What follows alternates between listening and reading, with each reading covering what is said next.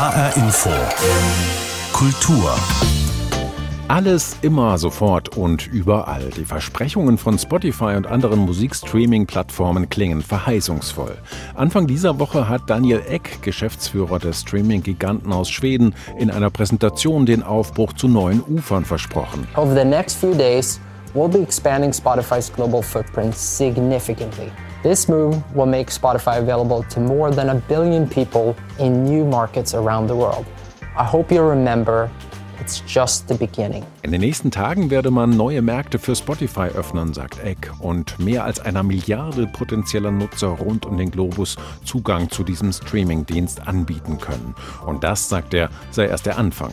Große Visionen haben Spotify schon immer angetrieben, jedem Menschen auf dieser Erde Zugang zu jeglicher Art von Musik zu ermöglichen. Das ist in der Tat eine schwindelerregende Vorstellung. Aber die Sache hat diverse Haken. Wie kommen zum Beispiel die Musikerinnen und Musiker dabei weg? Wie wird unsere Musikauswahl, vielleicht sogar die Musik selbst, von den Streaming-Portalen gesteuert, ja manipuliert? Und was macht das alles mit uns, unseren Hörgewohnheiten und der Art, wie wir uns eine Musiksammlung anlegen? Wir schauen genauer hin auf das angebliche Musikschlaraffenland Spotify. Mein Name ist Martin Kersten. Let me your fantasy. Play with me. I wanna be your girl. Just give me some time, I'll be ready. Do my makeup, breathe, and my perfume. Quick shower won't take too long. I'll be down to sing this song. So wrap me in plastic and make me shine. Wrap Me in Plastic and Make Me Shine singt die koreanische Casting-Girl-Band Momoland. Das unbedarfte Liedchen ist inzwischen ein weltweiter Hit, getrieben durch junge Social-Media-Plattformen wie TikTok und die vor allem in Asien ungeheuer populäre K-Pop-Welle. Zig Millionenfach gestreamt auf Plattformen wie Spotify.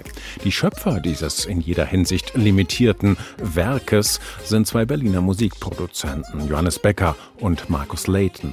Sie haben den Song nach eigenen Angaben in rund zwei Stunden zusammengestoppelt, und zwar bei einem Workshop zum Thema Playlisten und algorithmuskonformes Komponieren. Das Thema habe sie schon nach kurzer Zeit angewidert, der Song sei eigentlich nur eine Fingerübung gewesen, aber er erfüllte wohl alle Kriterien für einen Streaming-Hit, als da wären kein langes Intro, möglichst schnell auf den Punkt kommen, einfache Botschaften, eine Melodie wie ein Ohrwurm und am besten nach drei Minuten zum Schluss kommen. Offenbar haben die beiden ihre Hausaufgaben gemacht. Die zwei Stunden Arbeit dürften sich für sie inzwischen ausgezahlt haben. Natürlich werden längst nicht alle der ca. 60 Millionen auf Spotify verfügbaren Musikstücke nach diesem Muster produziert. Im Prinzip kann man hier fast alles finden, auch Klassik und eher Obskures, Raritäten und Oldies aus einer Zeit lange vor der Erfindung des Internets. Doch der Druck auf Musiker und Produzentinnen von heute wächst, wenn sie erfolgreich sein und von ihrer Kunst leben wollen. Wer sich da nicht an die Bedingungen des Marktes anpasst, der fällt schnell durchs Raster.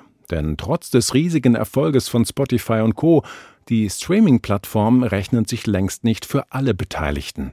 Vor allem die, die überhaupt erstmal die ganzen Inhalte liefern, also die Musikerinnen und Musiker, werden vom aktuellen Ausschüttungsmodus des Streaming-Anbieters offenbar benachteiligt.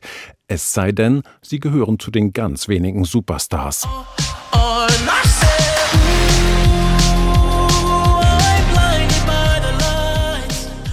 Das ist der meistgehörte Song 2020 auf dem Streamingdienst Spotify. Blinding Lights des kanadischen RB-Musikers The Weeknd. Ob The Weeknd damit viel Geld verdient hat, ist nicht bekannt. Nur 0,3 Cent je angeklicktem Lied bezahlt Spotify den Künstlern im Durchschnitt. Mit einem Marktanteil von 38 Prozent ist der Streamingdienst die mit Abstand erfolgreichste Musikplattform, lange vor Apple Music oder Amazon. Das bedeutet aber nicht, dass die Künstler davon profitieren, sagt der Kulturjournalist und Popkritiker Jens Balzer. Doof ist nur halt, dass die viele Künstler und Künstlerinnen davon nichts haben. Ne? Also abgesehen von, von einer relativ schmalen Schicht an sehr erfolgreichen Künstlern und Künstlerinnen auf Spotify schon der sogenannte musikalische Mittelbau eigentlich so gut wie gar nichts verdient, weil die Ausschüttungen so niedrig sind. Mehr als 270 Millionen aktive Nutzer hat Spotify weltweit. Davon sind mehr als 120 Millionen Abonnenten seines Premium-Dienstes. Das bedeutet, Sie zahlen durchschnittlich 10 Euro pro Monat. Geld ist also da, aber wer bekommt dieses Geld? 70 Prozent bekommen die Labels, also Unternehmen, die die Musik zur Verfügung stellen, wie Sony Music, Warner oder Universal. 20 Prozent gehen an die Künstler. Das klingt transparent und ist dennoch undurchsichtig. Spotify sagt, es verwende das Pro-Rata-Modell. Was das heißt, erklärt der Popkritiker Jens Balzer so. Das heißt, dass Streams innerhalb eines bestimmten kurzen Zeitraums erhoben werden und wer in diesem Zeitraum die meisten Streams hat, bekommt überproportional viel Geld ausgeschüttet, während Künstler und Künstlerinnen, die vielleicht genauso viel Streams haben, aber über einen längeren Zeitraum, dadurch irgendwie überproportional benachteiligt werden. Die Konsequenz eines solchen Vorgehens die Algorithmen von Spotify belohnen jene Künstler, die kurze und möglichst viele Songs hintereinander veröffentlichen. Und das verändert die Musik. Im Schnitt sind die Songs heute um die 20 Sekunden kürzer als noch vor 10, 15 Jahren. Die Kompositionen haben keine langen Einführungen. So fängt der Song Happy des US-amerikanischen Sängers Pharrell Williams schon nach zwei Sekunden mit dem Gesang an.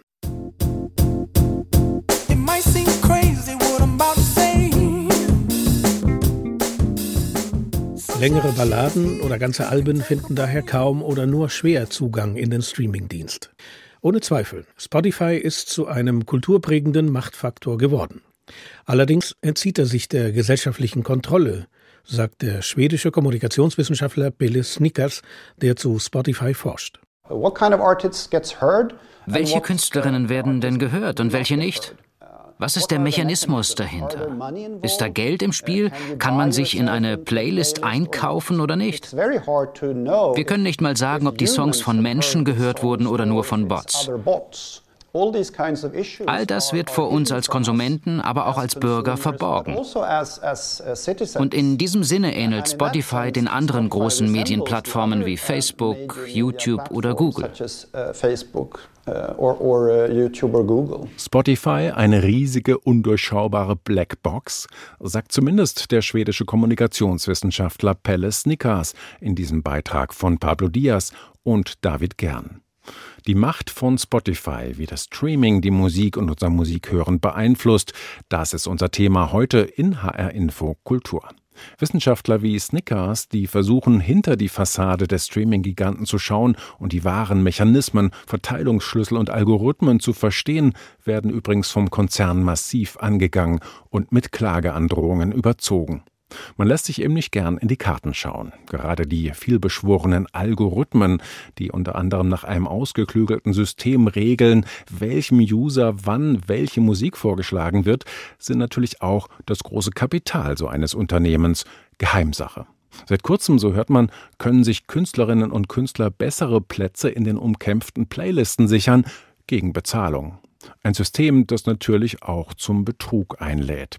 So sorgte eine Dokumentation des sogenannten Y-Kollektivs auf der öffentlich-rechtlichen Jugendplattform Funk für Aufregung, wonach ein krimineller Anbieter gegen Cash Millionen von Zugriffen auf Songs über sogenannte Bots generierte und den zahlenden Künstlern bzw. Plattenfirmen so zu hohen Chartsplatzierungen verhalf. Wenn du zu mir kommst und sagst, du brauchst 10 Millionen Streams, dann nehme ich Anzahlung, dann rechne ich mir das aus.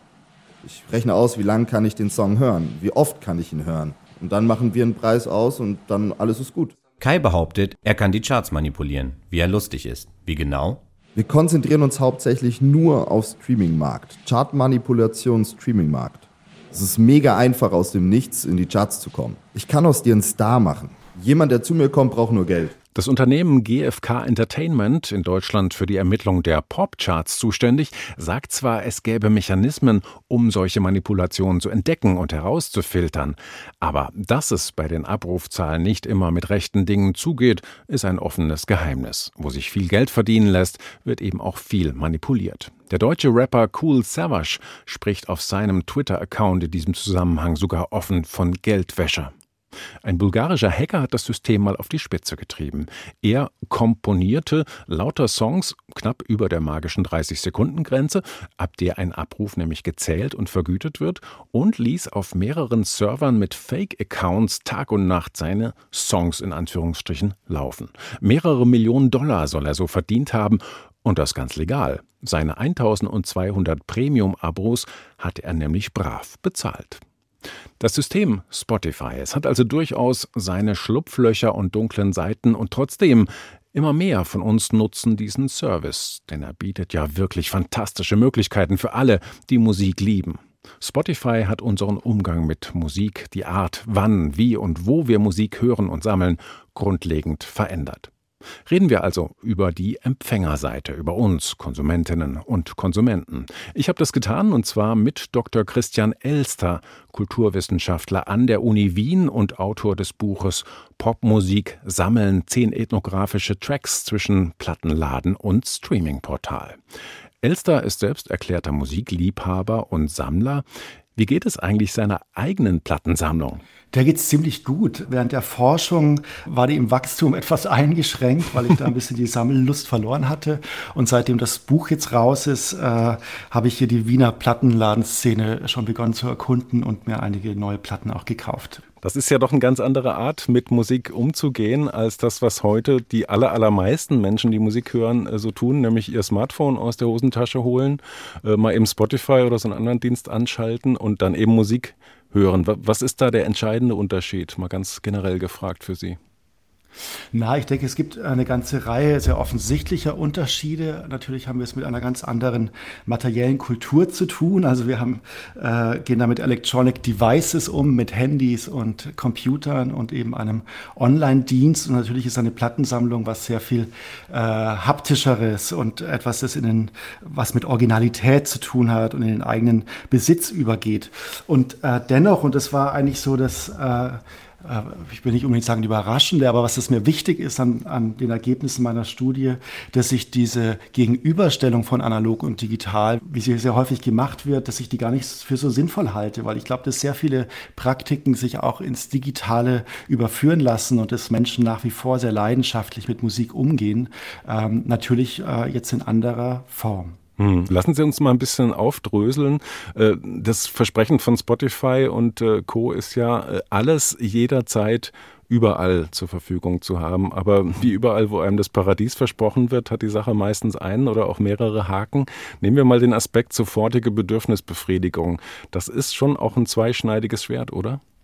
Ja, das ist so ein, also eine psychologische Frage vielleicht ein bisschen, die, ich, die ich gar nicht so äh, bewerten möchte. Ähm, natürlich ist der Zugang zu Musik aus aller Welt so offen wie vermutlich noch nie in der äh, Geschichte der aufgezeichneten Musik. Und ja, mag sein. Also das ist ja schon ein Diskurs, dass sich gerade Vinylsammler darüber ein bisschen beschweren, dass eben in diesem oder sich davon abgrenzen, dass in diesen digitalen Kontexten alles eben gleich verfügbar ist und man nicht die, das rare Stück äh, jagen muss um die halbe Welt. Und gleichzeitig äh, kenne ich keinen Vinylsammler, der nicht auch auf digitale Musikmedien zurückgreift. Also ich glaube, das ergänzt sich eher ähm, auf sehr starke Weise.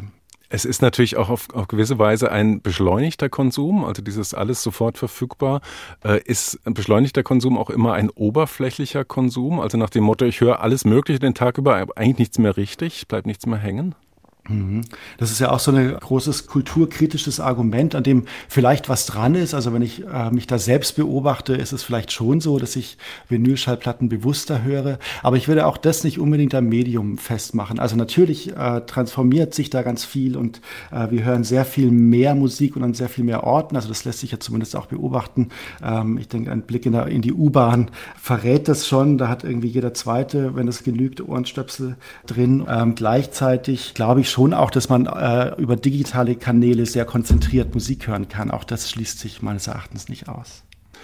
Gut, jetzt haben Sie viele Dinge gesagt, die eigentlich genauso funktionieren im Prinzip wie auch äh, vor äh, Spotify und Co. Was sich aber tatsächlich verändert hat, ist ja die schiere Menge der Titel. Also früher war das einfach begrenzt durchs Portemonnaie. Man konnte einfach gar nicht so viele Platten kaufen und theoretisch kann ich jetzt alles hören. Aber der Tag hat ja eigentlich auch nur 24 Stunden und das ist ja in der Praxis nicht annähernd zu schaffen. Das löst doch auch eine gewisse Frustration aus, oder? Was man alles verpasst, wieder umgekehrt.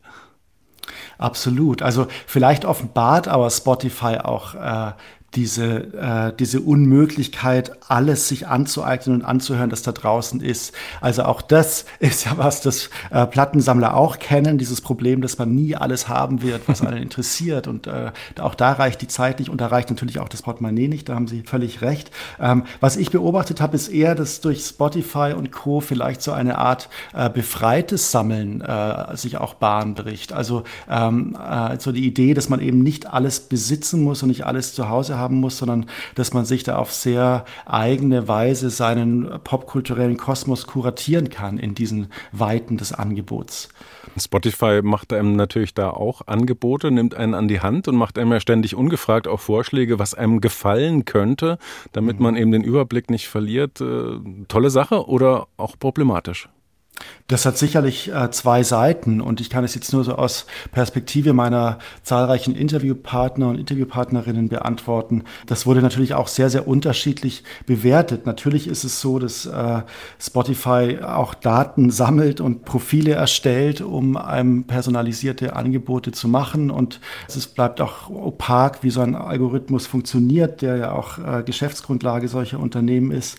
Das ist natürlich kritisch äh, zu hinterfragen. Gleichzeitig habe ich mit Leuten gesprochen, denen es auch Freude bereitet hat, mit diesem undurchsichtigen technischen Akteur in, in Interaktion zu treten und ihn auch herauszufordern und komische Musik zu hören und zu sehen, wie sich dann der Mix der Woche verändert und so. Also da gab es auch fast so ein bisschen widerspenstige und spaßige Umgänge mit mhm. diesen Algorithmen. Ähm, Sie haben es vorhin schon kurz angesprochen, man legt im Grunde schon auch eine Plattensammlung an, aber eben auf digitalem Weg über Playlisten und andere ähm, Möglichkeiten. Ähm, das Problem allerdings der digitalen Plattensammlung ist doch, äh, löse ich das Abo auf, ist alles futsch, so als wäre mein Haus abgebrannt. Man begibt sich doch da als leidenschaftlicher Musiksammler auch in eine unglaubliche Abhängigkeit von so einer Plattform, oder? Absolut. Also das steht natürlich außer Frage, dass es sehr viel äh, flüchtiger sein kann, äh, wenn es doof läuft oder wenn man sich entscheidet, auch den Anbieter zu wechseln oder äh, vielleicht auch mal einer Pleite geht. Deshalb lässt sich auch häufig beobachten, äh, dass Leute, denen Musik sehr wichtig ist, dass die sich so eine Art äh, analoges Backup anlegen. Also ich habe mit viel, einigen Leuten gesprochen, also gerade diese Musikliebhaber, die sie jetzt auch so im Blick haben, denen Musik vielleicht mehr bedeutet als äh, Hintergrundrauschen, die hören vielleicht zu 100 Prozent auch Musik über Spotify und kaufen sich dennoch Alben, die ihnen besonders wichtig sind, auf CD oder häufiger jetzt äh, in den letzten Jahren auch auf Vinyl, um sie einfach auch als eine Art Backup und äh, materiellen Speicher zu Hause zu haben. Wir haben ja früher gesagt, äh, zeig mir deine Plattensammlung und ich sag dir, wer du bist. Ähm, wie ist das dann heute? Was ist aus dem Stolz auf die Plattensammlung geworden? Ja, mit Sicherheit äh, hat sich da vieles verschoben. Also natürlich kann Musik auch auf Spotify in Playlisten und so weiter geteilt werden. Also man kann ja auch dort kuratieren und zeigen, äh, welches in Anführungszeichen coole Popwissen man hat und versuchen damit seine Freunde und Freundinnen zu beeindrucken. Ähm, Gleichzeitig glaube ich aber, dass tatsächlich viele Faktoren, die mit Identität und Selbstdarstellung zu tun haben, sich auch auf andere Kanäle verschoben haben. Also Stichwort Social Media, äh, da war die Plattensammlung in den analogen Zeiten vielleicht auch ein wichtigerer Brennpunkt, als er es heute ist das Ganze hat ja auch so eine haptische Komponente, sage ich mal. Also ein Plattencover oder auch eine CD äh, in der Hand zu haben, sie äh, aufzuklappen, ein Booklet zu lesen, sich das große Bild anzugucken, während man was hört. Das gehörte ja früher alles dazu, während man sich einer Musik gewidmet hat. Heute äh, hat man eigentlich nichts Physisches mehr, auf das man blicken kann. Ist das ein Problem aus Ihrer Sicht? Nein, ich möchte das gar nicht bewerten. Äh, ich denke, dass das Plattencover auch eine Bedeutungsverschiebung erfahren hat. Also natürlich war das primär Schutz eines Tonträgers und äh, später auch Illustrationsfläche, auf der eine Band auch zeigen kann oder ein Künstler, eine Künstlerin, äh, wer sie ist und was sie darstellt. Und anhand eines Plattencovers kann man ja vielleicht auch schon erahnen, wie die Musik klingt. Ähm, und das Plattencover ist ja wirklich als so eine Art kleines Überbleibsel, wenn man so möchte, äh, in Spotify weitergewandert. Aber was es natürlich heute auch gibt, ist die Möglichkeit, über unzählige Kanäle sich über die äh, Künstlerinnen und Künstler zu informieren, über äh, Webseiten, über Social-Media-Kanäle. Das heißt, dieser Bandauftritt, der vielleicht in den 70er bis 90er Jahren oder wie auch immer sehr stark auf diese 30 mal 30 Zentimeter ähm, begrenzt war, hat sich natürlich sehr stark erweitert. Und ich glaube, dass, da, dass es da ähm, auch mehr Möglichkeiten gibt, sich mit Musik auseinanderzusetzen. Sagt Dr. Christian Elster, Kulturwissenschaftler an der Uni Wien, der ein Buch geschrieben hat darüber, wie sich unsere Art, mit Popmusik umzugehen und sie zu sammeln, im Lauf der Zeit gewandelt hat. Sein Kulturpessimismus in Bezug auf Spotify und Co. hält sich also in engen Grenzen. Die Plattformen wandeln sich, sagt er, die Formen des Umgangs damit auch, aber unser grundsätzliches Verhältnis zur Musik, unsere Neugier und Leidenschaft, die bleibt davon im Prinzip unberührt. Alles bleibt anders, sozusagen. Dazu passt die aktuelle Meldung aus dem Hause Spotify, dass man sich jetzt vermehrt auch den Podcast-Markt vornehmen werde. Allein zwölf neue Titel in deutscher Sprache sind aktuell in Planung, darunter News-Formate, die vorwiegend junge Hörerinnen und Hörer über den Tag hinweg mit allem Wissenswerten versorgen sollen. Und Barack Obama steigt bei Spotify ein. Diese Woche ist eine achteilige Reihe gestartet, in der sich der Ex-Präsident mit Rockstar Bruce Springsteen über alles Mögliche unterhält, über Vaterschaft, Ehe und die Zukunft Amerikas. We found some answers, learned a few things, had some laughs and a few drinks. We'll be able to edit out a bunch of what Bruce said, but you yeah. know, all my stuff clearly is gold. Just leave my guitar playing. Renegades. Born in the USA. Natürlich auch auf Spotify präsent ist der Frankfurter Musiker Moses Pelham, einer der wichtigsten Rapper und Musikproduzenten in Deutschland. Wir haben ihn aber aus einem ganz anderen Grund in dieser Sendung. Moses P. ist nämlich gerade 50 geworden. Mein Kollege Jan Tussing gratuliert. Ein Name wie ein Zungenbrecher. Was haben sich die Jungs dabei nur gedacht? Das Rödelheim-Hartheim-Projekt erobert 1993 die deutschen Charts mit einem Liebeslied. Moses Pelham und Thomas Hoffmann katapultieren Frankfurts Stadtteil Rödelheim auf die Musiklandkarte Deutschlands. Ich erwache jeden Morgen mit Tränen auf den Wangen, lache gegen Sorgen über Szenen, die schon längst vergangen. Ich bin gefangen von Tönen, die schön klangen, doch die Engel, die sie sangen, verwandeln sich in Schlangen, sie verlangen Moses Pelham ist Sohn des US-amerikanischen Bluesmusikers Mo Pelham und wächst in Frankfurt auf.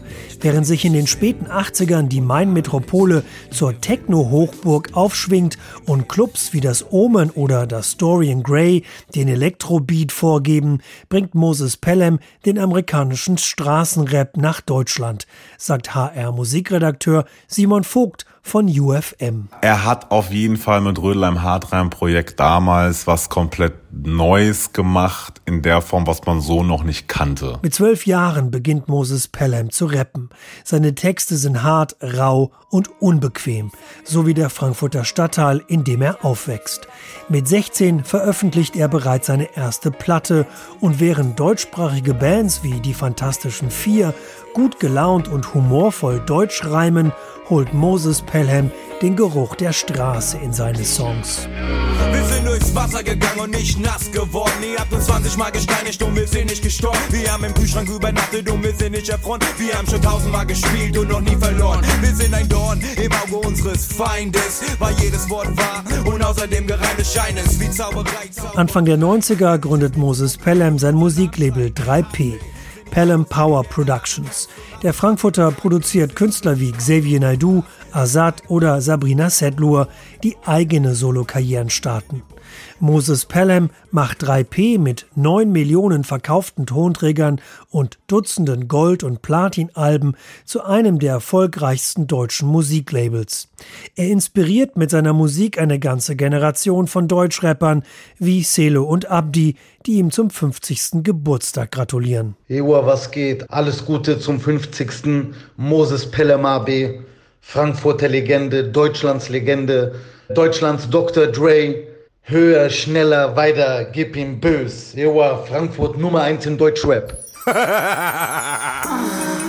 Style ist so geil. Uh, dein Style ist so geil. Mm. Seit seinem Durchbruch mit Rödelheim-Hartreim-Projekt spielt Moses Pelham in der deutschen Rap- und Hip-Hop-Szene eine wichtige Rolle. Als streitbarer Produzent gerät er immer wieder auch wegen seiner Rechtsstreitigkeiten in die Schlagzeilen. Jahrelang kämpft er gegen Xavier Naidoo und Kraftwerk um Verwertungsrechte. Dem TV-Moderator Stefan Raab bricht er im Anschluss an eine Echo-Preisverleihung sogar das Nasenbein, weil dieser sich über ihn lustig macht. Moses Pelham geht Konflikten nicht aus dem Weg. Auch das zeichnet ihn aus. Nur so schafft es der junge Rapper von der harten Straßenszene Rödelheims in die bequemen Sofas der Musikszene.